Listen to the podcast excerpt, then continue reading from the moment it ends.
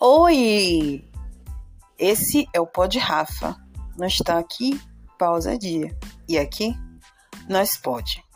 Hoje, como vocês já viram aí no título, eu vou falar um pouco, só um pouco, como fazer uma boa redação. Todos nós sabemos que teremos Enem no próximo domingo, dia 5 de novembro de 2023. E que a prova da redação, que a redação é feita nesse dia, nesse primeiro dia. E aí tem a, a outra prova, né, que é de Ciências Exatas, ECA, que é no próximo domingo, dia 12. Eu também vou fazer o Enem, então essa foi uma das estratégias que eu usei para dar aula de redação. Sim, eu sou professora de redação. e eu usei esse argumento para os meus alunos. Olha, estudem, porque eu vou fazer o Enem e eu vou ser concorrente de vocês em alguma medida e em algum momento.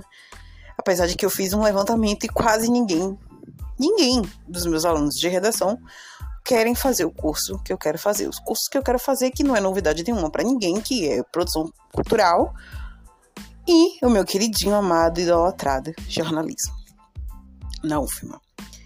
Então, eu estou também nesse momento de me preparar psicologicamente, porque é necessário, para o Enem. E como todo bom professor sabe, e como o nosso bom e velho Paulo Freire dizia, a gente aprende enquanto ensina. E isso é muito fato. Quando a gente está estudando para dar aula, a gente aprende e aprende muito. Eu aprendo muito. Então, eu vou falar um pouco aqui do que eu tenho aprendido ao longo desses seis meses que eu tenho dado aula de redação. E são contribuições que vão servir tanto para mim, né, para minha prática, para minha redação. A, a meta é mil. A meta são mil pontos, tá? Porque a, a penúltima redação que eu fiz, penúltimo Enem, foi em 2013. Eu tirei 940 pontos na redação. E em 2014, que foi a pontuação que me fez entrar na UFBA, eu fiquei com 900. Então a meta agora é o mil. E eu sei exatamente como fazer isso. E eu vou falar um pouquinho aqui para vocês. Bora lá?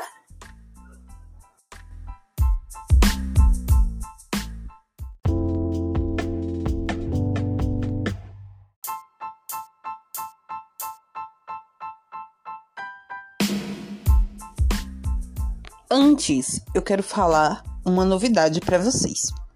Agora é possível que vocês apoiem o Pod Rafa. Sim. Primeiro, primeiro apoio, né? Claro, é escutando, obviamente, né? E depois seguindo no Instagram, arroba Rafa. Mas também nós temos agora, e acabei de fazer, uma pequena página, uma campanha no Apoia-se. Então, lá no Apoia-se tá tudo explicadinho, tudo direitinho.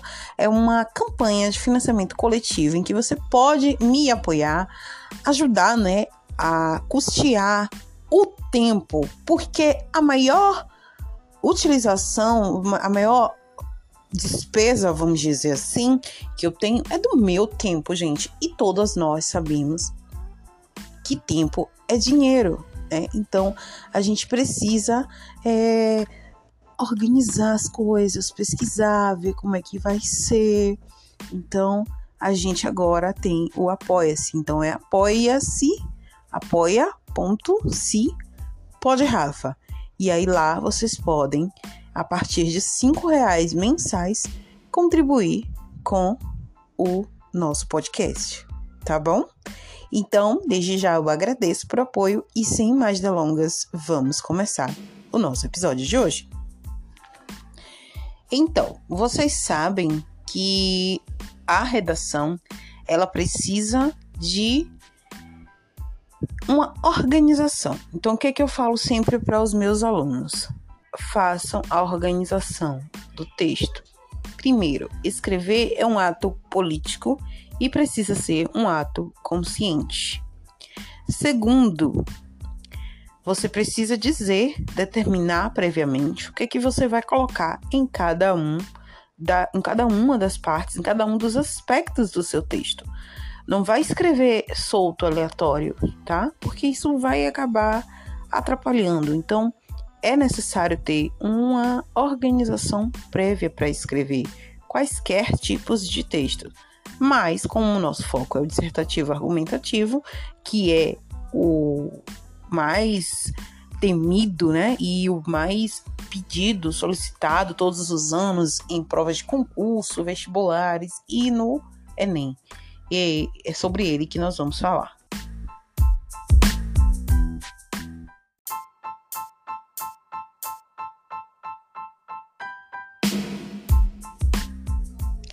Então, o texto dissertativo argumentativo, a redação, ela precisa ter uma introdução, o desenvolvimento e a conclusão. Dentro do tema, é preciso trabalhar os, esses aspectos a partir do, do ponto de vista que você vai ter. Por exemplo, então, tudo vai começar com o seu ponto de vista, que é a tese. Ela deverá estar presente logo na introdução do seu texto. Então, a introdução, como o nome já diz, ela serve para introduzir o tema, oh, apresentar e mostrar para o leitor qual é o direcionamento que o seu texto vai ter. Então é ali, é naquele momento, é naquelas três, quatro primeiras linhas que você precisa dizer para que veio. E aí é possível fazer na introdução já uma contextualização, uma comparação, várias alusões históricas, culturais, científicas. É possível já fazer citações, mas o importante é que seja apresentado o tema, é, seja apresentado a, a sua opinião, o seu ponto de vista dentro de determinado tema, dentro do tema. É um ponto de vista que não deve ter pessoalidade. Ou seja, o texto dissertativo argumentativo é um texto impessoal. Não cabe, eu acho, eu penso, nós sabemos, nós precisamos nada de primeira pessoa do plural e nada de primeira pessoa do singular, nem eu e nem nós. Tá? Então, nada disso. É um texto impessoal. Então, ao invés de usar sabemos que a educação está precária. Sabe-se, ou é sabido, como eu iniciei o texto, como é possível iniciar. Então, a gente vai fazer a, a introdução de forma mais impessoal possível, porém já trazendo a, te, a tese. Então, é sabido que a educação brasileira ainda é precária devido a alguns aspectos, entre eles a falta de investimento necessário.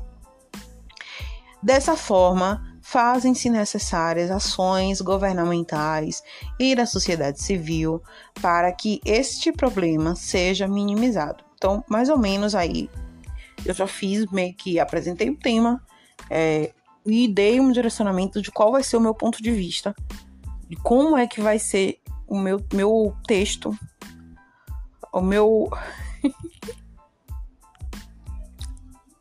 Gente, eu dei uma crise de riso como é que vai ser a minha, o meu, a minha argumentação dentro do texto. Tá? Então vamos lá. Eu não sei porque eu tô achando super engraçado isso aqui. Se eu já dei 359 mil aulas sobre isso. Mas enfim. Então, a gente vai ter a tese na introdução. O desenvolvimento, algumas pessoas costumam falar desenvolvimento 1, desenvolvimento 2, ou desenvolvimento negativo e desenvolvimento positivo. Esta é uma forma didática de ensinar, mais didática, para ficar mais claro, vamos dizer assim. Mas eu não gosto de dar aula dessa forma, de ensinar dessa forma. Eu vejo o desenvolvimento como um só. É um desenvolvimento com dois parágrafos, dois grandes parágrafos. Pode ser assim? Melhorou? Ok? Eu acho que assim é, fica mais livre o texto. Não precisa ter a ideia de que vai ser em um eu vou dar aspectos negativos, em outro eu vou dar aspectos positivos. A disciplina, a redação, é uma disciplina cheia de mitos, porque chega cada pergunta na sala de aula que vocês não tem noção.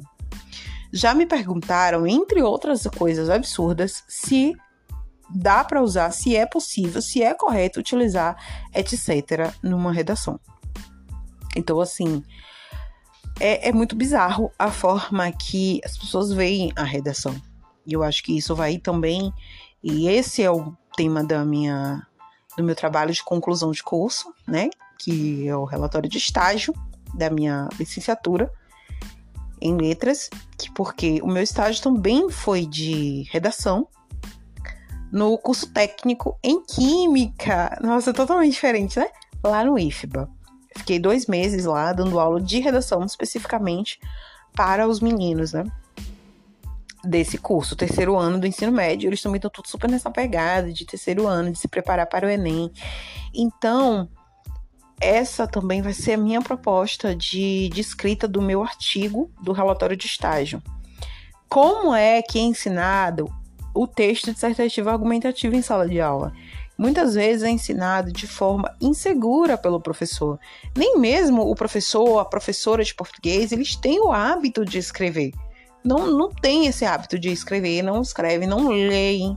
Gente, é obrigação do professor e da professora ser leitor, ser escritor. Me desculpe quem concorda, quem concordar não posso fazer nada, problema seu. Todo educador tem a obrigação de ser leitor, de ser pesquisador, sabe?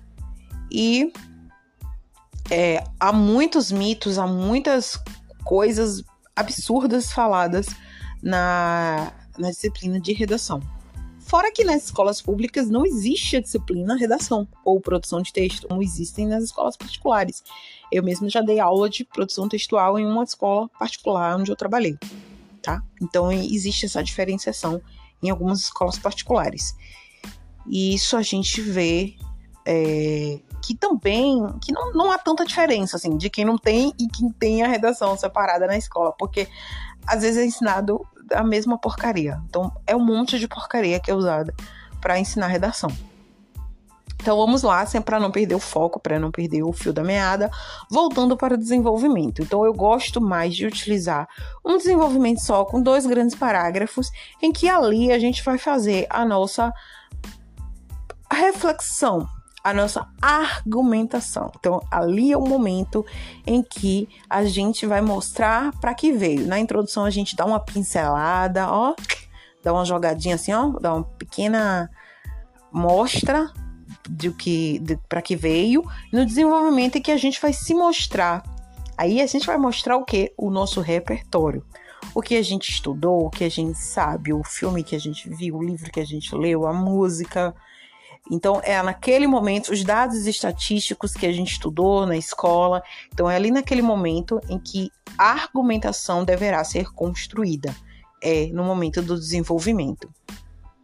Então, a tese vai estar na introdução, a argumentação vai estar no desenvolvimento. Então, ali é que você vai construir toda a sua argumentação para convencer o seu leitor do seu ponto de vista, ou seja, da sua tese.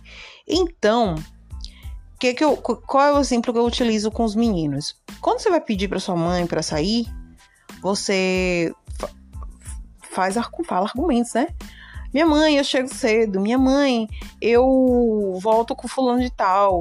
Olha, eu não vou beber. Então a gente usa estratégias argumentativas no nosso dia a dia o tempo todo, gente. A gente só precisa ter mais segurança. Muitas vezes eu percebo que é falta de segurança. Os meninos sabem, eles sabem fazer, mas não tem a segurança, porque eles não foram ensinados com segurança. Geralmente não são leitores, não são escritores, não têm o hábito né, de escrever textos dissertativos, o que é normal. Ninguém vai sentar também numa esquina, né, e ficar escrevendo redação o tempo todo. Óbvio, mas eu tô falando mais assim de quem está nesse, nesse movimento de fazer é, vestibular, concurso, tem que estar tá nesse exercício mais constantemente, tá? Então eu digo sempre que todo mundo sabe alguma coisa, todo mundo é capaz de fazer argumentação, mas é preciso ter esse repertório. A gente não vai tirar das vozes da nossa cabeça. É o que eu falo com ele sempre. A gente é, tem a opinião. Ó, eu tenho uma opinião. Eu acho que essa caixa de som que tá aqui na minha mão, que vocês não estão vendo, ela não é muito potente. Por quê? Aí eu vou falar. Por quê? Por que, que ela não é muito potente? Porque ela é pequena, porque ela é barata, porque ela é portátil, porque ela não é de uma marca conhecida. E aí eu vou trazendo. E eu vou trazendo várias coisas que comprovem o meu ponto de vista, a minha tese. Então, se eu, se eu acho que a educação é precária, como eu falei lá no início, eu tenho que dizer por quê. Não basta simplesmente eu. É isso aí mesmo e acabou. Não. Não, você tem que dizer o quê, por quê e como resolver, que é o que a gente vai ver agora, que é a conclusão. Ok? Então, na conclusão, como o nome também já diz, você precisa concluir o assunto. Não existe espaço para novas argumentações na conclusão, gente. Pelo amor de Deus. Não iniciem discussões novas na conclusão. Eu, nesses meses todos, corrigindo tanta redação, eu vi gente começando assuntos do nada na, na conclusão. Por exemplo, a pessoa ela estava falando sobre o contexto educacional e o uso dos celulares, das inteligências artificiais pelas crianças e adolescentes. E o quanto isso era impactante no não aprendizado. E no final, ela concluía dando uma pseudo proposta de intervenção, falando que era necessário fazer atividades físicas. Querida, qual é a relação de uma coisa com a outra, não é? tendo em vista que ela não tocou no assunto de atividades físicas durante todo o texto dela. Ela meteu do nada na conclusão e já começou a argumentar. Não falou em nenhum momento de educação física na escola, porque uma coisa é educação física na escola, uh, o incentivo a outras atividades lúdicas na escola que vai fazer com que o menino se desapegue um pouco do celular, ou até mesmo utilize o celular para práticas pedagógicas. Eu já fiz isso e eu faço sempre. Menino, pesquise aí no seu celular isso, isso, isso, isso. Vou fazer uma atividade. Pronto. Então, não tem espaço para novas argumentações na conclusão. É fechar o assunto. Eu já dei meu ponto de vista, já expliquei por que, que eu acho isso e agora é fechar o raciocínio e trazer uma proposta de intervenção. É necessário que essa proposta de intervenção ela não é mais é, o Enem não exige que seja mais uma coisa inovadora, até porque não é possível, né, gente? É, eu digo sempre também em sala de aula que o governo cria os problemas e quer que a gente resolva no Enem. e a proposta de intervenção ela deve ser detalhada, tá? Então você deve dizer quem, que é o agente, né? O que, que é o meio, né? O que, que ele vai fazer, como ele vai fazer e qual é a finalidade? Para quê? Então é preciso estar detalhado muito bem isso. Então, se eu acho que a educação ela é precária, quem eu acho que deve agir para melhorar essa situação? Governo? As entidades, é, as ONGs, as entidades civis, o empresariado, uh, os órgãos religiosos? Quem? Alguém, não é? Vai fazer o que para melhorar essa educação que está precária. Como? Detalhando de forma mais detalhada possível. Ficou até, ó, ficou até redundante, detalhando de forma mais detalhada possível. Mas é isso. Então, é, ela, essa proposta de intervenção, gente, ela é avaliada na, pela competência 5 e ela impacta bastante na pontuação. Então, quando a gente vai fazer a correção, a gente precisa analisar se ela está bem detalhada, se ela está conectada com o restante do texto. E tem uma série de outras questões que a gente vai é, observando. Normalmente, esses quatro aspectos: quem, o que, como e para que precisa estar na proposta de intervenção. E aí, para finalizar, né? O que, é que eu quero dizer aqui? Em outros vestibulares, como por exemplo da UNEB, que vai ser no mês que vem, não precisa de proposta de intervenção, mas eu sempre digo, faça. Faça uma proposta de intervenção, não vai lhe, lhe tirar pedaço. E leia, leia muito, estude estejam antenados sobre os assuntos que estão em voga. Muito pouco provável que caia assuntos que estejam sendo muito falados, geralmente cai alguma coisa fora da caixinha, mas a leitura ela desenvolve a argumentação, o vocabulário, a forma de colocar no papel essa, essa insegurança que os alunos têm. Professora, eu sei, eles falam para mim, eu ouço isso constantemente. Professora, eu sei, mas eu não sei colocar no papel. A leitura, ela é essencial para isso, né? Porque você vai se sentir segura, porque você vai saber um pouquinho sobre aquele assunto. Então, porque você leu em algum lugar. Então, isso vai lhe deixar seguro para colocar no papel. Conhecer o gênero textual bem, saber quais são os aspectos que, que estarão presentes em cada uma das partes da redação. Então, o que é que vai estar tá na introdução? Vamos recapitular. Na introdução, a gente vai introduzir o tema e trazer a tese, ou seja, o ponto de vista. No desenvolvimento, a gente vai trazer a argumentação, a gente vai trazer dados, estatísticas, citações. E eu esqueci de falar uma coisa, peço desculpas. Existe uma coisa chamada tópico frasal, que é uma expressão que causa medo absurdo nos alunos. Os estudantes ficam desesperados quando ouvem essas duas palavras, tópico frasal. Mas não tem nada demais. O tópico frasal, gente, é apenas a frase núcleo do desenvolvimento tá? Do parágrafo do desenvolvimento. Então vamos supor, nós temos um desenvolvimento com dois parágrafos e cada linha, cada frase que inicia geralmente o tópico frasal, ele deve iniciar o parágrafo e é a partir daquela frase, daquela daquela ideia é que o parágrafo vai se desenvolver. Assim, esse tópico frasal vai ser o núcleo do parágrafo, é a partir dele que todo o parágrafo será desenvolvido, ok?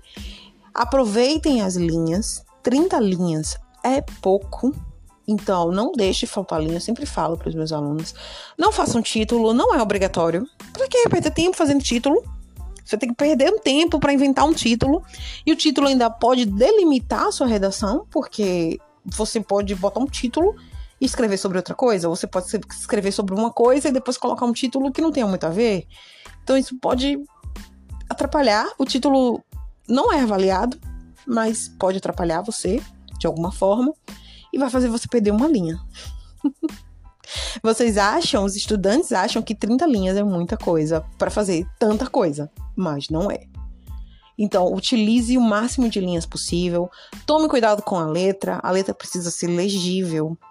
Se o corretor ele não está compreendendo o que você escreveu, ele pode, por exemplo, é, te desabonar na competência 1 em relação a, ao conhecimento da língua, por exemplo. Sei lá. Então, a competência 1 ela trata do conhecimento da língua. A competência 2 ela trata da compreensão da proposta da intervenção, se você da proposta da redação. Se você compreendeu bem cada aspecto, cada parte e, e se você soube trazer aquele tema dentro de cada parte. Então, se você conseguiu compreender bem como é que funciona o gênero dissertativo, gênero redação do tipo dissertativo argumentativo. A competência 3, ela vai analisar, avaliar se você sabe selecionar bem, organizar bem os, os dados, né? Os aos aspectos que estarão ali no, no desenvolvimento. Então, você selecionou um repertório pertinente e produtivo que realmente tem a ver com a discussão que você está fazendo ali? Então, basicamente é essa a competência 3. A competência 4 ela vai avaliar se você sabe fazer bem a, a questão do, da coesão do texto, né? Se você sabe utilizar conectivos, por exemplo, além de, ademais, é, através de, enfim, conectivos. Os conectivos podem ser conjunções ou preposições, tá? Então, para, em, entretanto, mais, enfim, etc. Então, a competência 4, ela vai avaliar isso. Ou seja, isso é importante. Se existe uma competência só para avaliar isso, é porque é importante, gente. Então, e como eu já falei, repetindo, a competência 5 vai avaliar a conclusão, e a proposta de intervenção. Então, estejam atentos. façam a organização do texto de vocês, não escrevam do nada, não escrevam das vozes das, da cabeça de vocês. Que, que eu aconselho também? Não faz a prova logo no início, mas também não faz a prova no final. Por quê? No início, você vai saber pouco daquele tema ali. E no final você vai estar muito cansado. Então faz no meio. Como? Eu é a minha estratégia. Eu faço assim. Então, o que, que eu faço? Eu pego a prova, eu abro, vejo a, a prova da redação, geralmente fica no meio, a, a parte né, da redação, a proposta, leio os textos motivadores mais de uma vez e seleciono o que é que eu sei sobre isso aqui o que é que eu sei, o que é que eu posso escrever. Então, na minha tese, eu posso colocar isso, na minha introdução, né? Na minha, no meu desenvolvimento, eu posso colocar isso aqui. Ah, tá, essa citação, ó, que eu lembrei de Paulo Freire, vamos supor. E na minha conclusão, é a proposta mais ou menos que eu posso fazer aqui para resolver esse problema. Então, eu já faço aquela organização ali e deixo lá. E vou fazer a minha prova. A prova de ciências humanas e linguagens, ela tem dicas importantíssimas para a redação. A própria prova também pode trazer repertórios e subsídios para a sua prova ficar um pouquinho melhor. Por quê? Porque traz questões também dentro do tema. Quem fez o Enem aqui sabe que isso é verdade. Então, além de você ter os textos motivadores, ter o que você já sabe sobre aquele assunto que você meio que já organizou ali, já projetou, o que você já sabe, você também vai ter as questões do texto dos, dos, da prova, né? Porque o, o, o Enem, as questões são textos, né? as, as questões são praticamente muitos textos. Então ali também já, já vai marcando, já vai sublinhando e já vai organizando o seu texto. Chega no meio da prova, antes de você estar muito cansada, muito cansado, e faz. Tá bom? Então, é basicamente isso. Para mim, quem escreve bem é quem, primeiro, lê e lê bastante. Segundo, quem pratica, quem escreve. Escrever, eu já falei, é um ato político, é um ato que deve ser consciente e é um ato que deve ser feito periodicamente. Tudo que a gente. Nosso corpo foi feito para se movimentar. Tudo que a gente para de fazer, a gente esquece, né? Mais ou menos. Então, eu faço essa associação também. Então, se a gente fica muito tempo parado, se a gente, por exemplo, fica numa cama de hospital, nossa, fiz, fui para um exemplo horroroso. E de repente a gente vai andar ou correr, a gente não lembra como é, a gente não tem reforço, né? Estrutura para fazer isso, para correr, para caminhar. Então, praticar, exercitar essa escrita, tá bom? E por fim, mas não menos importante, ter alguns repertórios-chave em mente. Por exemplo, eu vou dar duas diquinhas aqui que eu dou também para os meus alunos em sala de aula. Por exemplo, a Constituição Federal e a Revolução Industrial. Se vocês observarem, são dois repertórios que você pode usar para quase todo tipo de tema que você quiser, né? E a questão dos direitos humanos. Ah, já ia esquecer. A proposta de intervenção, ela não deve ferir os direitos humanos, ok? Então, nada de ficar falando um monte de abestalhadice. Ai, usei essa palavra, abestalhadice. Não é bonita essa palavra? Falando que bandido bom é bandido morto, esse negócio, essas idiotices aí que vocês gostam de ficar compartilhando de gente de direita. E eu vou falar de política mesmo, porque eu gosto de política, porque escrever é política. Pronto, dei a louca.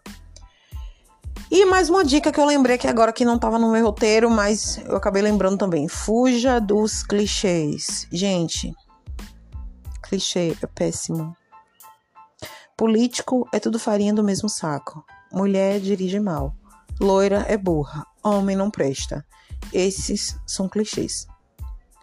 Seja objetivo, tenha foco, tenha uma escrita própria, não dependa de conceitos prontos para você escrever, tá bom?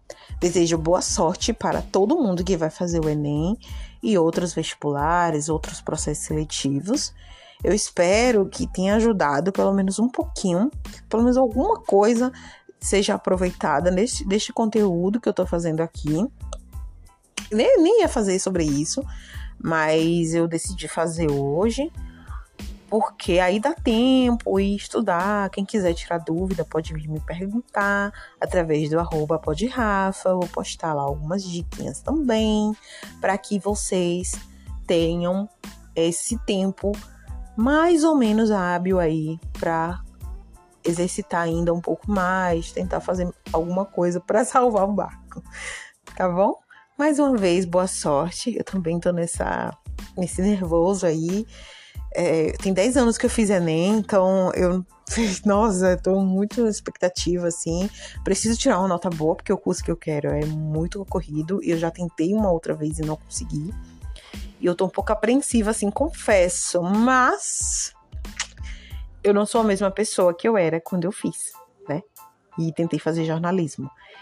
Então, bora lá, bora pra frente, bora ler, bora estudar, porque é disso que o nosso corpo e o nosso cérebro precisa. O conhecimento é a melhor arma que a gente tem para qualquer coisa, sabe? A gente consegue argumentar, a gente consegue não brigar com alguém. Simplesmente a gente mostra que a gente sabe alguma coisa. Pelo argumento, pela palavra. Então isso é muito importante.